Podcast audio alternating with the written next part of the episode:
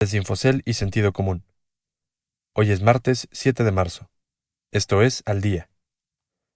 El plan económico de López Obrador para combatir los efectos del COVID-19 frustra a analistas. Ven más de lo mismo. Menores contagios por COVID-19 reanima los mercados globales. Las bolsas locales frenan tres días a la baja. Algunas historias del reacomodo laboral que ha provocado la pandemia del COVID-19. Hola, soy Gabriel Arrache y estas son las historias que debes saber para estar al día. El plan económico del presidente Andrés Manuel López Obrador para superar los daños provocados en México por la pandemia del coronavirus COVID-19 provocó un descontento generalizado entre analistas y agentes financieros, quienes esperaban una acción más contundente para enfrentar la peor crisis financiera en años. Economistas de la institución financiera Bank of America Merrill Lynch, el segundo banco más grande de Estados Unidos, escribieron en un reporte que el nuevo plan de Andrés Manuel López Obrador es el viejo plan. Desestimaron así el intento del gobierno mexicano por amortiguar el impacto económico debido al cierre de actividades para disminuir el ritmo de propagación del coronavirus COVID-19. Los mercados accionarios del mundo arrancaron una semana corta de negociaciones con el pie derecho ya que encontraron confort en un descenso de casos de contagios y muertes por el coronavirus en los países más afectados del mundo.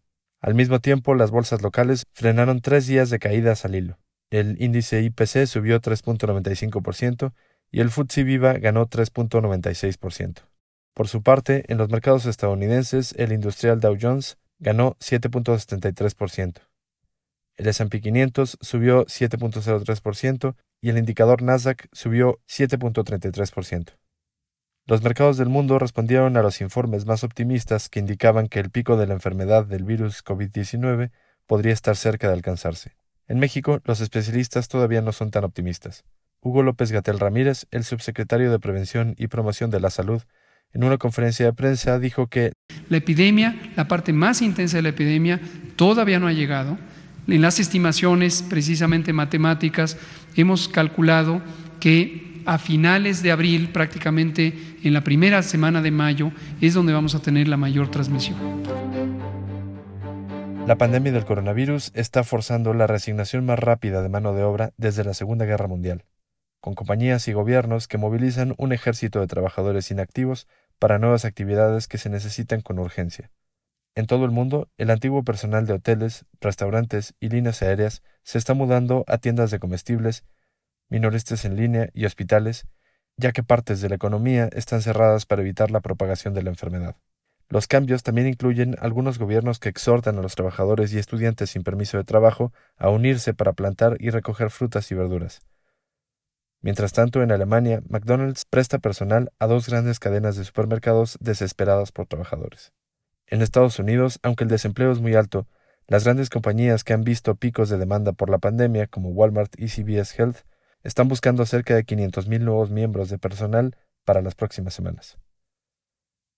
La semana pasada en Alemania, se aprobaron leyes para dar incentivos a las personas que se someten a Kurzarbeit, un programa del gobierno en el que los trabajadores no esenciales se quedan en casa con aproximadamente dos tercios de su salario para ocupar trabajos paralelos en industrias como la atención médica y la agricultura.